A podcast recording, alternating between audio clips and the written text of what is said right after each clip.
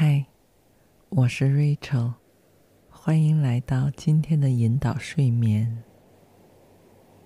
这次的奇妙旅程来自《小王子》的故事，这本全世界最畅销的书籍之一，温暖和治愈了数不清的大人和小孩。那么今晚，你会跟着我的声音一起，化身为来自 B 六一二星球上的小王子，在漫无边际的宇宙中自由自在的穿梭，并且去邻近的各个星球上拜访，碰见种种意想不到的人们和景色，同时，渐渐领悟到故事里那只特别的狐狸和小王子说的终极秘密：最重要的东西是用眼睛看不见的，只有用心才能看得清楚。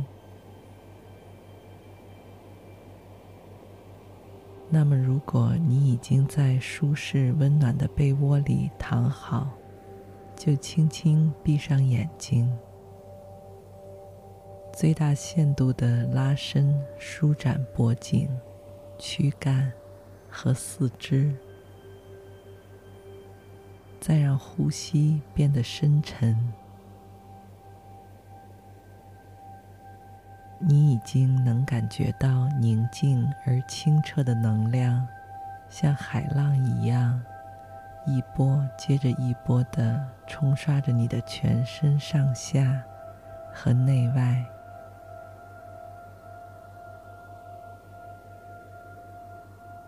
让你想起了不久前看到的那个明媚的日落。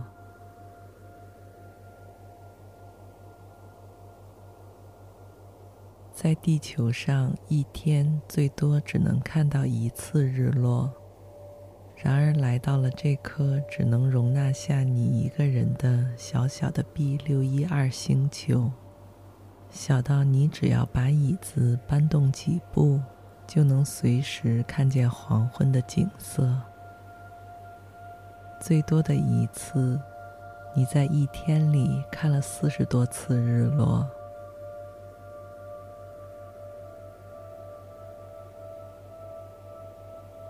虽然这个星球上除了你再没有其他人，但陪伴你的有三座小小的火山。还有一朵娇艳动人的玫瑰花。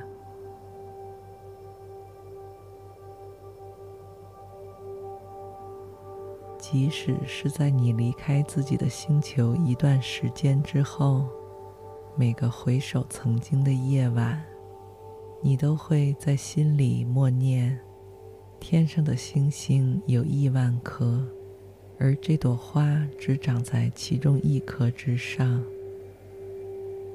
这足以使你在仰望星空时感到无与伦比的满足与快乐。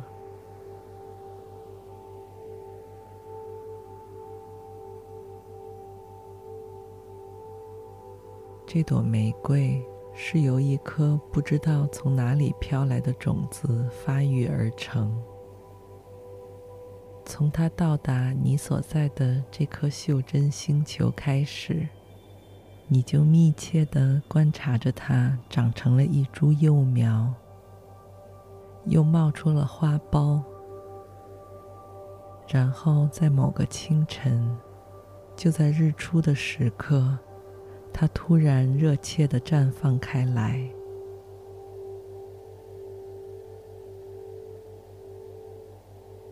你赶紧拿来装满清水的喷壶。耐心的照看着这朵花，让它的香气轻轻弥漫了整个星球。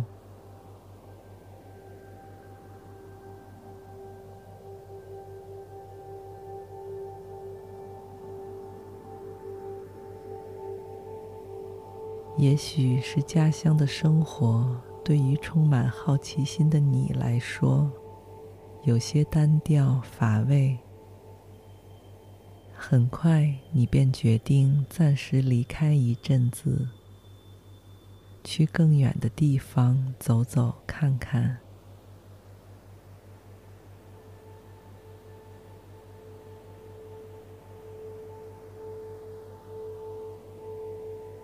离你最近的是第三二五、三二六、三二七、三二八、三二九和三三零号小行星。于是你开始访问这些星球，既是为了找到合适的职业，也是为了学习新知识。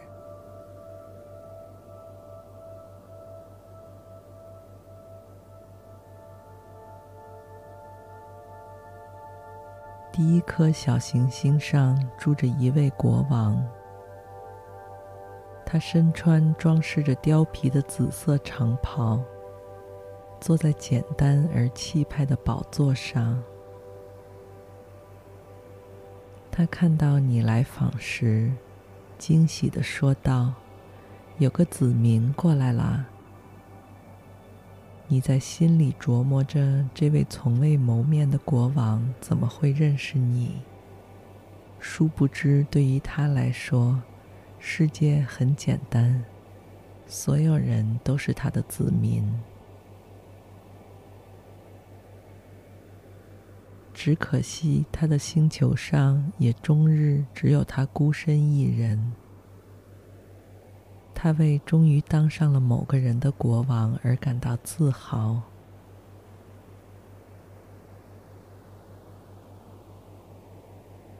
国王虽然是个专制的君主，但同时也是个非常善良的人，所以他颁布的命令总是合情合理的。他常常说。如果我命令某位将军变成海鸟，而将军没有服从，那不是将军的错，而是我的错。你和国王见面时，时候还早，而你忽然想起在自己的星球上看到过的日落，于是鼓起勇气。请求国王帮忙命令太阳此时下山。国王严肃地说道：“我不能命令别人去做他做不到的事情。权威首先是建立在合理的基础之上的。我会命令太阳落下，但我要依照科学的统治方式，等到合适的时机再下命令。”那是什么时候呢？你问道。国王便翻看着一本很厚的历书，回答道：“今天合适的时机大概是在七点四十分。到时候你就会发现，我的命令会得到很好的遵守。”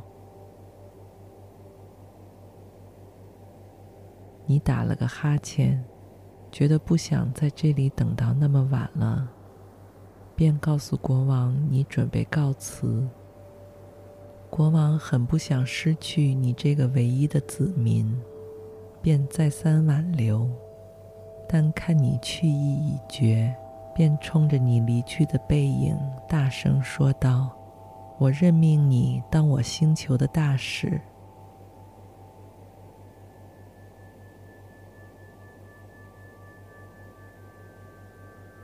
你来到的第二个星球上住着一个虚荣的人，在他看来，所有人都是他的崇拜者。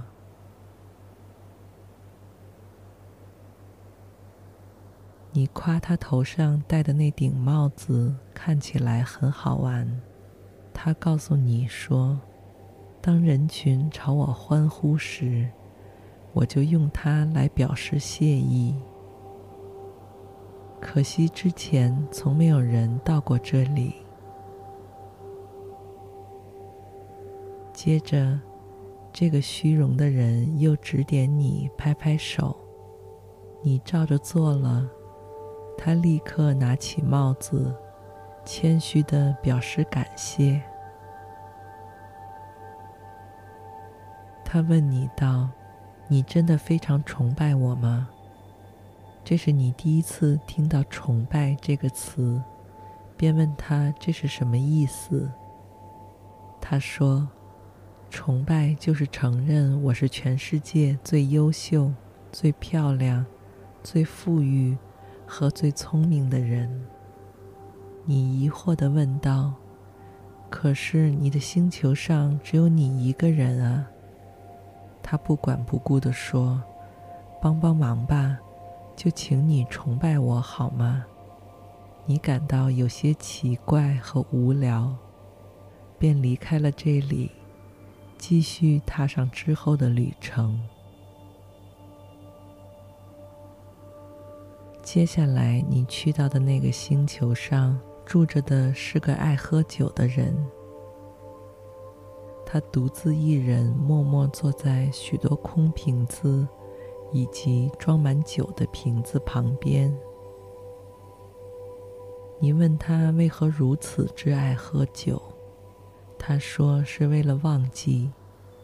你问他为了忘记什么？他说：“为了忘记喝酒的羞愧。”你又带着迷惑来到了下一个星球。这里属于一位做生意的商人。他非常忙碌，以至于你到来的时候，他连头都没有抬起来。他说：“天上五亿多颗星星都是他所拥有的财产。只要一有人发现更多的星星，他就会把它们都买下来。这样他变得非常富裕，尽管他并不能真的对那些星星做任何事情。”但他会不辞辛苦的把星星的编号都写在纸上，再把这张重要的纸放在抽屉里。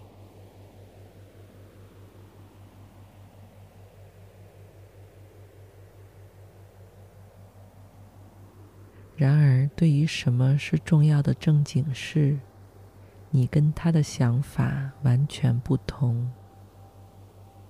比如你在自己的星球上拥有一朵花，你每天给它浇水。你还拥有三座小火山，每周也都会为它们清扫火山灰。你对你拥有的东西来说是有用处的，但那位生意人对星星来说却完全没有用。这样你觉得十分古怪，你想不通这其间的所以然，便又来到了下一个星球。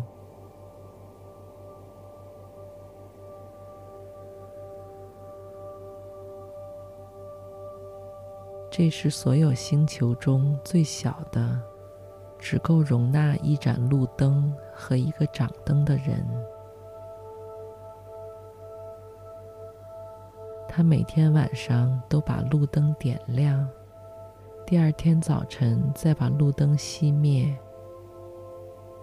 至于为什么要这样做，点灯的人只是简短的告诉你，这是规定，不需要明白。但问题是，这颗星球每年都转得越来越快。当下居然已经达到了每分钟自转一圈，但开关灯的规定却没有改变，所以这位掌灯的人每分钟都要把灯点亮和熄灭各一次。你意识到，在这颗星球上，每二十四个小时，能看到一千多次你最喜欢的日落，但这个星球实在太小了，容纳不下两个人在这里生活。所以你便来到了第六颗星球。住在上面的是一位老先生，他说自己是一位地理学家。他对你家乡的那颗星球很感兴趣，准备提笔记下你为他描述的细节。你告诉他自己的星球上有三座小小的火山和一朵玫瑰花。地理学家告诉你，他们不收录关于花的内容。因为他只书写永恒的事物，而花朵是转瞬即逝的。这番话让你第一次为自己离开家乡的决定感到有些懊悔，因为你不知道那朵玫瑰花此刻在你的星球上过着怎样的生活。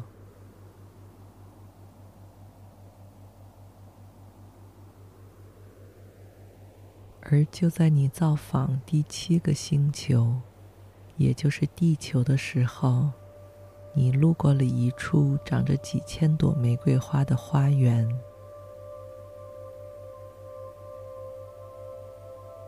也许寻常的路人会认为你那朵玫瑰花和这些花都差不多，但对你来说，你的花比这里的全部加起来都更重要，因为你给它浇过水，为它挡过风，还为它消灭过毛毛虫。你倾听过它的抱怨和吹嘘，甚至有时候也倾听它的沉默。只因为它是你的玫瑰花。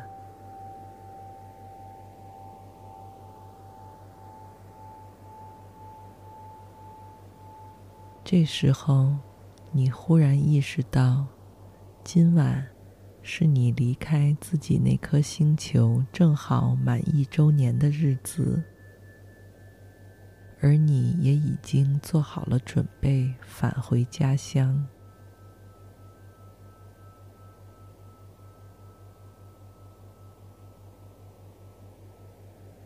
从此以后，每当地球上的人们仰望夜空，看着天上那些眨着眼睛的小星星，都会想起曾经有一位来自遥远星球的小王子，到访过这里，再悄悄地离开，和他心爱的玫瑰花又生活在了一起。